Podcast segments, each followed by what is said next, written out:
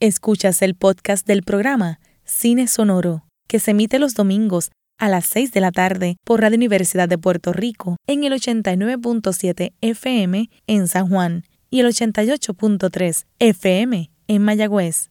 Todo un mundo de música e información.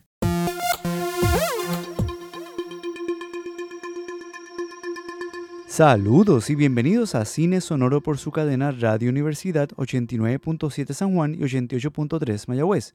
Todo un mundo de música e información. También encuéntrenos en radiouniversidad.pr, explorando el sonido de las imágenes en movimiento.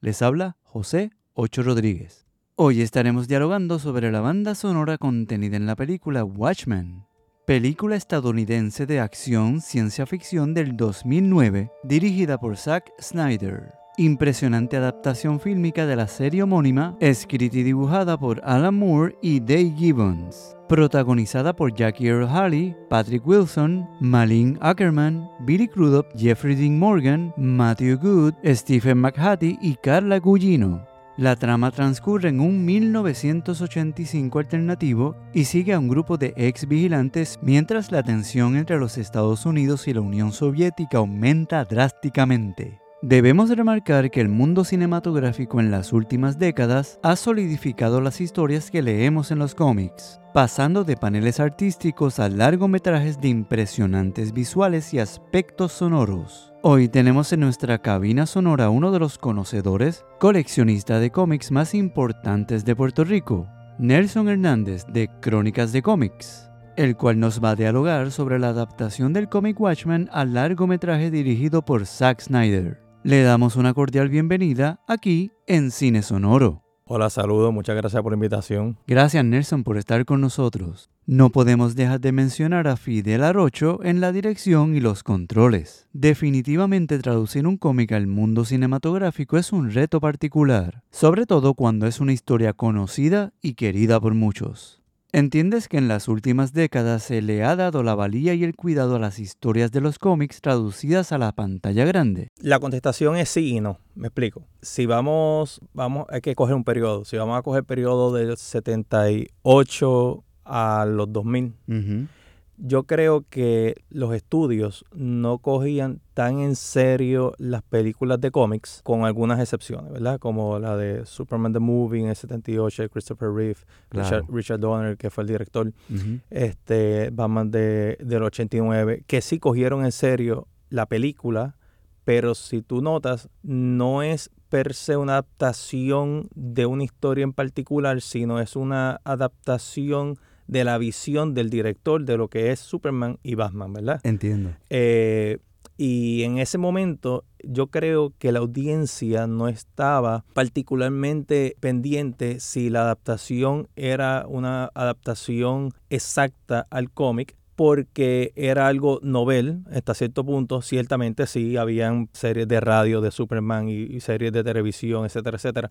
Pero en cuanto a películas, estamos hablando, uno va notando que una serie de películas, Batman Returns, Batman Forever, digo Batman porque sabes que son las la más, la más clásicas. Blade llegó como para el 98, pero fue luego con la tecnología, con cuando hicieron las películas, incluso las, primeras películas de X-Men, que ya estamos, ahí un inicio, un inicio. Yo lo veo como el principio de otro de otra época. Yo, yo, yo veo la eh, comienzo de una época, Superman 78 como el 99, cuando llega X-Men el miedo de Brian Singer y el estudio era que utilizar uniformes bien coloridos, mm. eh, igual que los cómics, no iba a atraer el público que quería. Entonces, para, para qué momento estaba bien de moda el, este look eh, de traje negro como Matrix. Y entonces ellos adaptaron los uniformes de los personajes del X-Men a ese estilo, estilo Matrix. Por eso es que tú los ves a ellos vestidos, vestidos de negro. Y y de esa manera podía estar en la audiencia general y no el nicho de coleccionistas de cómics.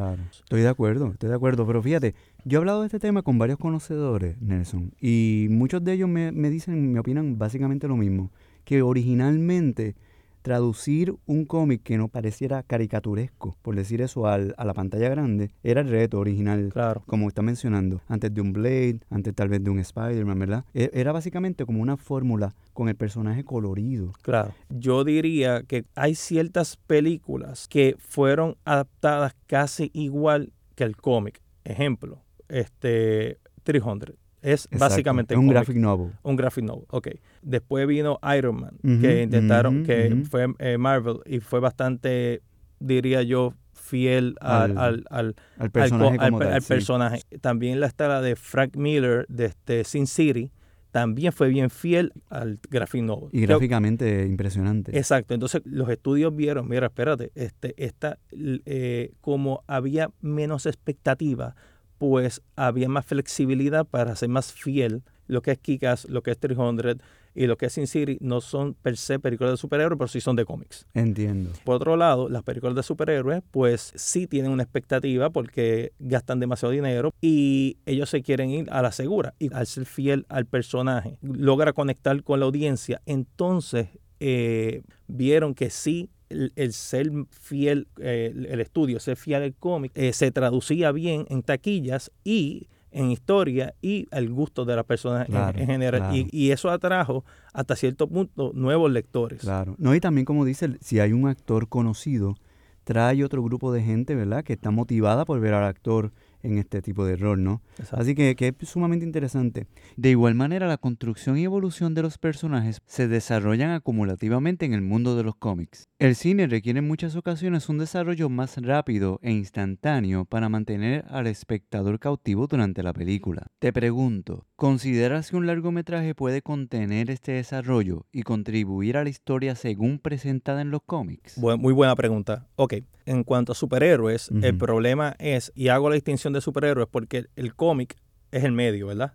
Pero en el mundo de los cómics, los superhéroes han sido el estilo de historia predominante. Pero, pero sí hay historias de cómics que es de horror, de vaquero, Claro, hay de esto y lo otro. Claro. Por ejemplo, hay una película que se llama History of Violence y Road to Perdition. Sí, sí. O sea que eh, hay muchas de estas historias que son basadas en graphic novels y a tu pregunta, que es muy buena, hay que hacer la distinción y el asunto es que como los, los personajes de los cómics americanos tienen estos personajes estancados en, en el tiempo. Peter Parker está en un segundo acto eternamente, ¿verdad? Él, Ujú. él tuvo su origen, él creció, él es un superhéroe, pero nunca hemos visto ese tercer acto donde concluye su Claro, historia. Y continuamente se reinventa la misma historia, ¿no? Exactamente. Y entonces, ¿qué ocurre? Eh, no es como adaptar Harry Potter, por, por decirte un ejemplo, tú tienes un libro que comienza de A a la Z. Y entonces es más fácil adaptarlo, porque ya tú sabes lo que vas a adaptar. Entiendo. Pero tú- cuando tú vas a Spider-Man, tú tienes un cuerpo de trabajo de los 60 al presente por muchos escritores, algunos más infantiles, algunos un poquito más, más historias más para adultos, etcétera, etcétera. Y el reto en las películas de superhéroes es el director coger los suficientes elementos que a- denominadores comunes que hacen ese, ese personaje, por ejemplo, que a Pasma le, ma- le mataron la familia, etcétera, etcétera, lo suficiente para reconocer el personaje, pero por otro lado es tan difícil adaptar una historia en particular porque hay mucha historia. No, y y a, y a veces tienes que coger los primeros 45 minutos para explicar otra vez el personaje. Claro. Y entonces pues, hay un desarrollo complicado, ¿no? Claro, por eso digo que el, el reto de, de cuando van a adaptar este, las películas de superhéroes, mayormente es por lo menos eh, coger esos elementos que hacen el personaje y coger de aquí a acá ciertas historias. Realmente este, los cómics se han convertido en un, por falta de otra palabra, ¿verdad? En, en inglés, un pool de ideas. Es como una piscina de información Eso donde mismo. los guionistas y los escritores buscan Exacto. para entonces empezar a construir una historia. Exactamente. Eh, A, di- a diferencia del, voy a traer el manga, si tú ves el manga y ves el anime, es básicamente lo mismo. Tú ves- Buenísimo. y esa es la distinción, ¿verdad? Bien el- claro. el- el manga lo, lo adaptan, es básicamente frame por frame de la viñeta del cómic. Generalmente los mangas tienen una historia bien lineal de A a la Z y comienza y termina. Muy y, bien. Y ahí, y ahí quedó. Muy bien, muy bien. Pero P- Peter Parker está de los 60, Superman está del 38. ¿Qué historia tú vas a adaptar de Superman? Cuando tú vas a es- escoger, es bien difícil para, yo me imagino, el, el escritor que tiene ese trabajo, decir, ok, ¿cómo yo logro adaptar este personaje que le guste al lector de los que leía en los 60, Claro. el de los 70 y 80, porque el personaje ha cambiado y ha evolucionado. Claro. O sea que es bien Sí, sí, difícil. es bien difícil adaptar una historia que le interese también a un margen grande de, de personas, ¿no? Dialogando sobre el largometraje Watchmen, reconociendo que lo disfrutaste como una serie de cómic en los 80, ¿verdad? ¿Consideras que la esencia de su escritor, Alan Moore, se mantuvo en la versión de Zack Snyder del 2009? Eh, esa es una pregunta que llevo debatiendo desde que salí del cine. wow. y, sé, y sé que me imagino que lo has dialogado en varias ocasiones con mucha gente. Eh, y, y, y mira qué cosa, a veces me inclino que sí, me inclino que no. Pero fíjate esto, yo pienso que cuando salió la película considerabas algo, hoy puede ser que consideres otra cosa. Eso sí, muy cierto, muy cierto, tienes toda razón. Pero si tú me hicieras esa pregunta con 300, que la dirigió él, y es eh, adaptando eh, la historia del mismo nombre, 300 por Frank Miller, claro. yo te diría sí. La contestación sería un sí rotundo sin pensarlo dos veces. Interesante. Ok. Eh, y básicamente es frame por frame el graphic novel. Ahora, si vamos a Watchmen, el problema con, con Watchmen es no es que 300 sea superior o no, es que Watchmen de por sí es una historia más compleja en cuestión de storytelling, como está contada la historia. Algo novel en, el medio del cómic. Básicamente ese era el experimento que estaba haciendo eh, eh, Alan Moore y David Gibbon cuando están haciendo el cómic. Entonces, cuando alguien va a adaptar ese experimento que ocurrió en estos cómics y lo pasa al cine, realmente entiendo el reto. Eh, a tu pregunta, me inclino a más que sí que no. El problema que yo tengo con la película de, de Watchmen, por lo menos la versión teatral, que es la que, porque sabemos... Sí, que hay una versión más larga, hay una que es más corta, eh, pero la teatral es bastante corta y reducida. Claro, y me, me, me, estoy limitando a la teatral porque yo creo que es la que la mayoría de las personas conocen. La, que más exposición tuvo, claro. Claro. Pues la versión teatral visualmente capta mucho de lo que es Watchmen. Perfecto. visualmente. incluso mejora el, final. Pero para mí, el final de Watchmen de la película es superior al, de, al del cómic. Eso es decir mucho. Pero yo he visto las entrevistas de, de Alan Moore, la manera de hacer, de contar la historia, la ejecución de, de hacer la historia, yo creo que ahí es donde Zack Snyder se quedó un poco cojo porque él tiene un problema con editaje y por eso él mm. tiende a que sus películas sean tan largas, porque él no se siente satisfecho él, siente que tiene que tener una historia de cuatro horas para contar todo lo que tiene, pero un reto de los directores es poder contar esa historia en el formato que tú tienes, pero el storytelling, el mensaje que quería llevar a la Moore, la manera, que es lo que está buscando, la manera de llevarlo, yo creo que ahí donde fue que se quedó un cojo un poquito este Zack Snyder. Pero overall sí, empiezo, pienso que pienso que hizo este buen trabajo. Es un trabajo bien difícil realmente para una serie. Sí, es un trabajo complicado. Eh, eh, o sea, para una película es bien, bien difícil. Y eh, tiene, Zack Snyder tiene siempre el problema, y es el siguiente, que Watchmen es una historia que busca desconstruir el mito del superhéroe. Exacto. Y lo está desconstruyendo. Además que estos son personajes que inicialmente, no sé, ¿verdad? Este, mucha gente no sé si lo sabe, pero inicialmente iban a coger los personajes de Charlton Comics, que DC los compró. Entonces, The Comedian es realmente Peacemaker. Peacemaker, Peacemaker este que... está James Gunn ahora haciendo. pues básicamente es una... Entonces, Rorschach es The Question.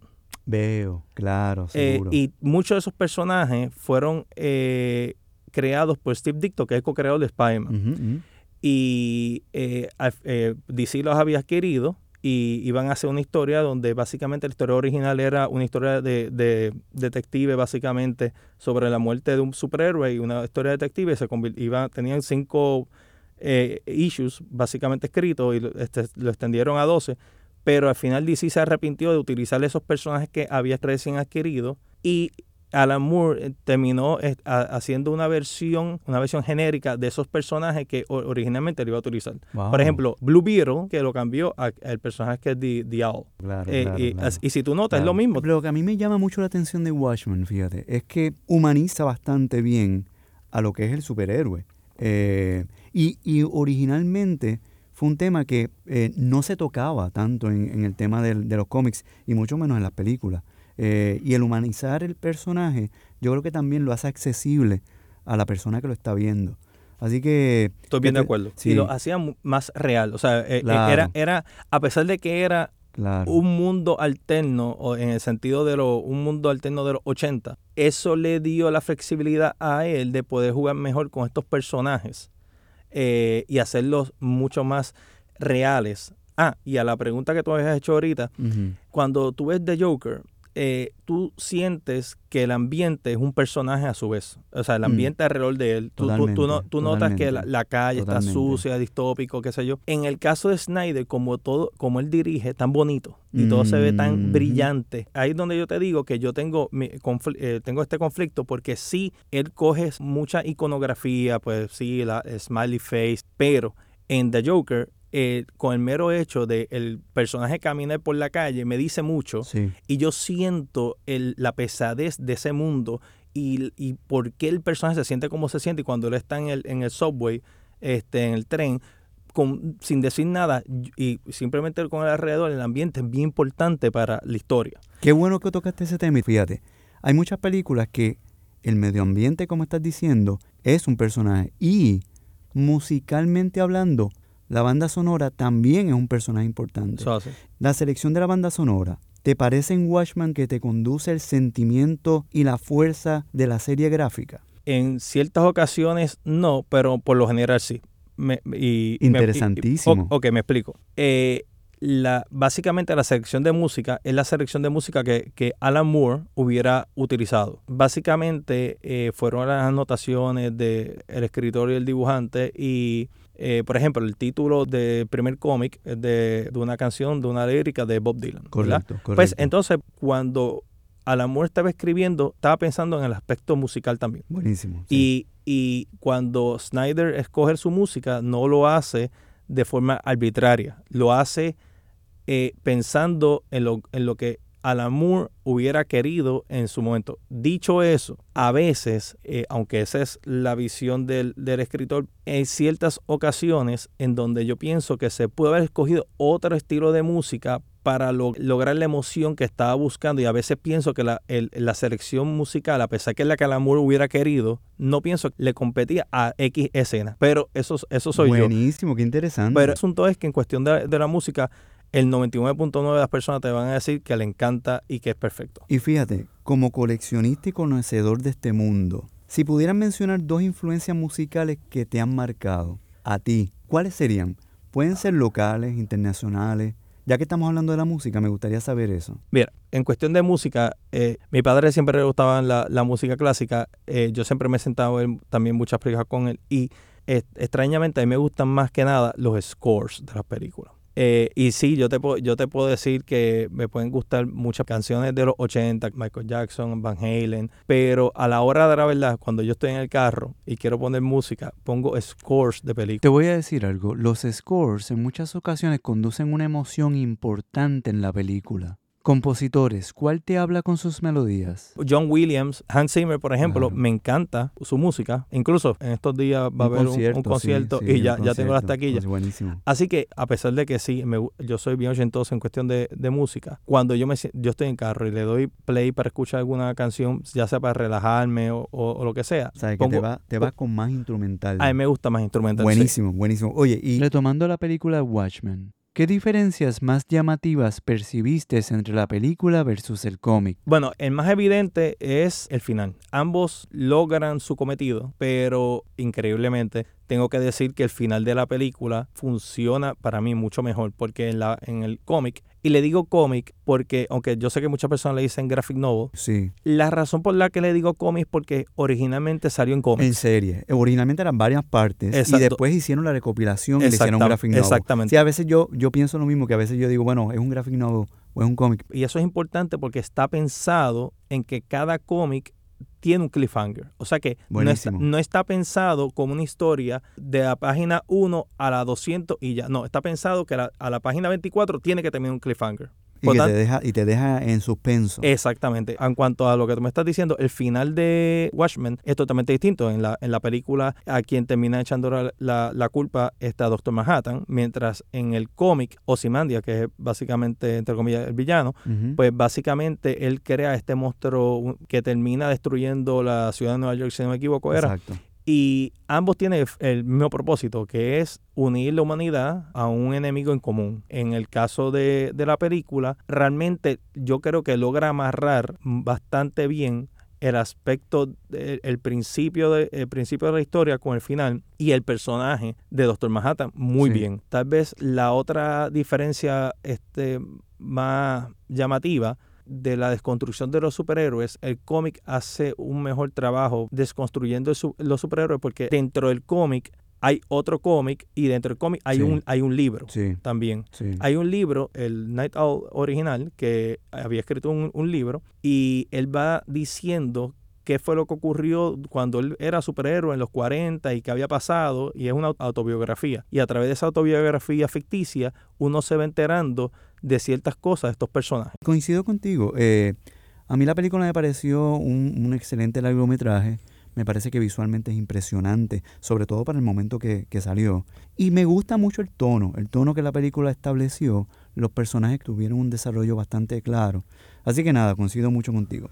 Hablando un poco más general, el cómic, como existe actualmente, ¿percibes que mantenga su sitial y que nuevas generaciones lo abracen?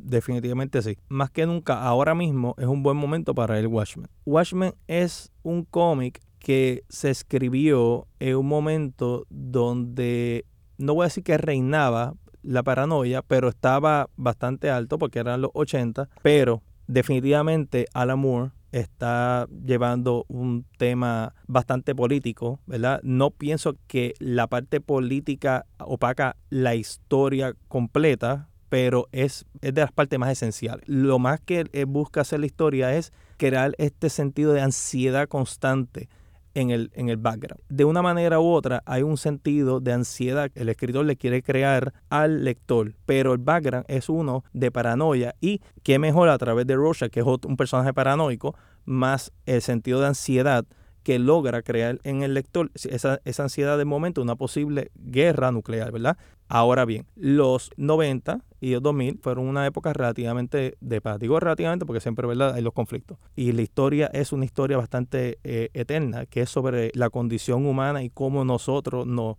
tenemos el potencial de autodestruirnos o salvarnos. Estoy de acuerdo. Yo creo que la historia, yo revisité la película hace poco, obviamente, y me parece que es bien vigente a lo que estamos viviendo y motivo a los escucha que la, que la vean, eh, ya sea la versión corta o la versión larga, pero me parece que es excelente película. Reiteramos nuestro agradecimiento a Nelson Hernández de Crónicas de Cómics por el ameno diálogo y que extiende una invitación a todos nuestros escuchas para que lo busquen en sus plataformas. Sí, nos pueden encontrar en Facebook, Instagram, YouTube, Crónicas de Cómics, por Facebook acento en las dos O que siempre está conmigo César y Javier Rivera. Eh, y básicamente así, nos pueden conseguir por Crónicas de Cómics. Sí, muchas gracias por la invitación. Genial. Queremos resaltar al equipo de Crónicas de Cómics Javier Rivera y César Medina y esperamos dialogar pronto con ustedes. Gracias nuevamente a Nelson Hernández por tan interesante charla. Queremos agradecer su sintonía a este su programa Cine Sonoro por Cadena Radio Universidad 89.7 San Juan y 88.3 Mayagüez. Todo un mundo de música e información. Encuéntrenos también en radiouniversidad.pr y en la plataforma de Facebook como Cine Sonoro. Se despide momentáneamente José Ocho Rodríguez y hasta la próxima banda sonora. Escuchaste el podcast del programa Cine Sonoro. Te invitamos a que nos sintonices los domingos a las 6 de la tarde por Radio Universidad de Puerto Rico. Todo mundo de música e información.